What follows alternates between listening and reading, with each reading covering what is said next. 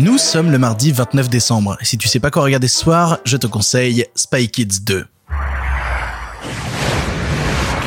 Dans le monde de l'espionnage, ce sont des espions top niveau dans leur catégorie. Ils disposent de la technologie dernier cri. Je te remercie, c'est parfait. Regardez un peu ça, la dernière montre du parfait espion. Portable, connexion internet, télé, ça fait tout. Y a qu'à demander, c'est un petit bijou qui te donnera tout ce que tu veux sauf l'heure. Elle donne pas l'heure, ta Et montre puis la place pour mettre l'horloge. À nos Spy Kids Aussi, quand un appareil top secret est volé, Vous les massacrez. Petite information avant de commencer, cet épisode devait sortir bah, le 29 décembre et sort le 30 décembre parce que bah, j'ai eu un bug d'upload. Du coup, bah, il est pas sorti. Voilà. Euh, donc, euh, imaginez qu'on est hier si vous l'écoutez le 30 décembre. Je suis désolé. Pardon, pardon. C'est mardi. Mardi, c'est le jour où je te parle de films pour toute la famille et j'avais envie de revenir sur un long métrage ou même une série de longs métrages qui ont fait une partie de mon enfance, à savoir les Spy Kids de Robert Rodriguez. Robert Rodriguez, c'est un réalisateur qui a eu énormément de casquettes. Vraiment beaucoup, beaucoup. On l'a vu sur des films divers et variés qui vont de trucs beaucoup plus matures comme euh, Desperado, comme euh, Une nuit en enfer, euh, enfin ses collaborations avec Tarantino, no- notamment aussi sur sur Sin City, notamment aussi sur plus récemment Alita Battle Angel en partenariat avec James Cameron. Mais il a toujours eu un vrai truc Robert Rodriguez d'un cinéma assez arcade, d'un cinéma fait main, d'un cinéma un peu fucked up. En fait, il est un peu de la même école justement que James Cameron et c'est pour ça qu'ils se sont retrouvés sur Alita Battle Angel, à savoir cette idée de on peut tout faire avec nos petites mains, on peut tout faire chez nous. Et il est arrivé assez régulièrement que Robert Rodriguez soit sur ses films réalisateur, scénariste, directeur de la photo, monteur et compositeur. Voilà, en termes de multicasquette, le mec se pose quand même pas mal. Et il y a eu toute une époque, notamment au, dé- au début des années 2000, où il s'est dit bah je fais quand même vachement de films sombres et je commence à avoir des gamins et ils peuvent pas du tout regarder mes films.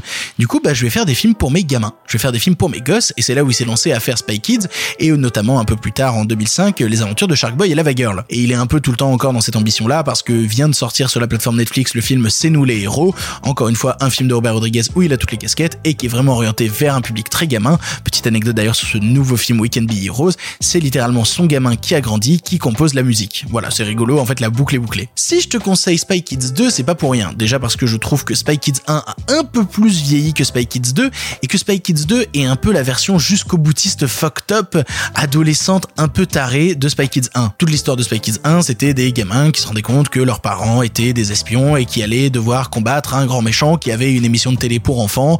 Voilà, c'était le premier. Et à partir de Spy Kids 2, bah, les gamins ont un peu grandi et sont devenus des espions à part entière. C'est-à-dire que maintenant, bah, c'est leur boulot d'être espions eux aussi. Ils se retrouvent même un petit peu en concurrence avec d'autres gamins espions, euh, d'autres gamins espions à qui on attribue une mission de devoir aller récupérer un objet, un transmuteur qui a disparu et qui a été volé et qui est perdu sur une île.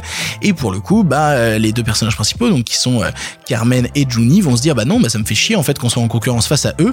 On va aller le récupérer nous-mêmes. Ils débarquent donc sur une île déserte complètement perdue qui apparaît pas sur les cartes et où un scientifique un peu taré joué par Steve Buscemi, quel bonheur Steve Buscemi, fait des sortes de créatures un peu bizarres, un peu étranges qui nous sont présentées sous une forme de CGI stop motion lui aussi un peu étrange. Vous allez voir des hydres, vous allez voir des, créatures, des mélanges d'animaux les uns avec les autres, tout ça dans une ambiance aride, une ambiance vraiment une colorimétrie très jaune, très rouge, on est perdu justement à l'intérieur de cette, de cette, de ce désert qui est, euh, est cette île déserte avec des créatures qui dépassent complètement l'entendement. Ce qui est intéressant en fait avec Spy Kids, c'est que au-delà d'être des films pour enfants, c'est des films qui ont une patte graphique qu'on peut trouver, soyons très très honnêtes, kitsch, laid et même un peu moche. Et pendant très longtemps, on a toujours eu un peu ce, ce sentiment quand on regardait le cinéma de Robert Rodriguez de se dire putain, ce cinéaste est un cinéaste de l'exagération. Et justement, son exagération le pousse à partir dans des délires colorimétriques, parfois, bah, bah parfois un peu laid quoi, soyons honnêtes, parfois un peu too much.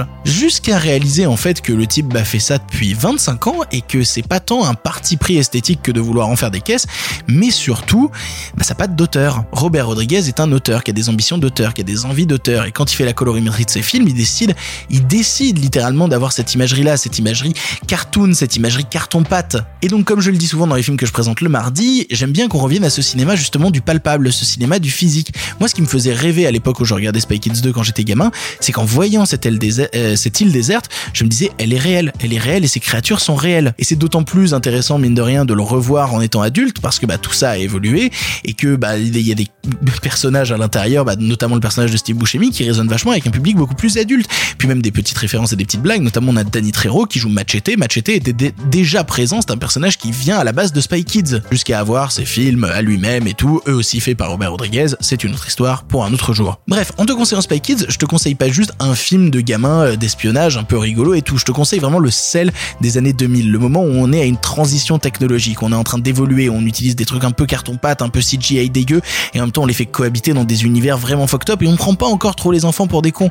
On n'est pas encore en train de leur montrer des films tout gentils, tout naïfs. Non, on montre des trucs un peu bizarres, un peu chelous, et qui en même temps t'emmènent dans des univers que tu ne connais pas, et ça, ça fait vraiment plaisir. Pour ton information donc, le film est disponible en location VOD chez Canal VOD et Bbox VOD. Voilà, tu n'as maintenant plus d'excuses, tu sais quoi voir ou revoir ce soir, et si cela ne te suffit pas, rendez-vous demain pour un nouveau film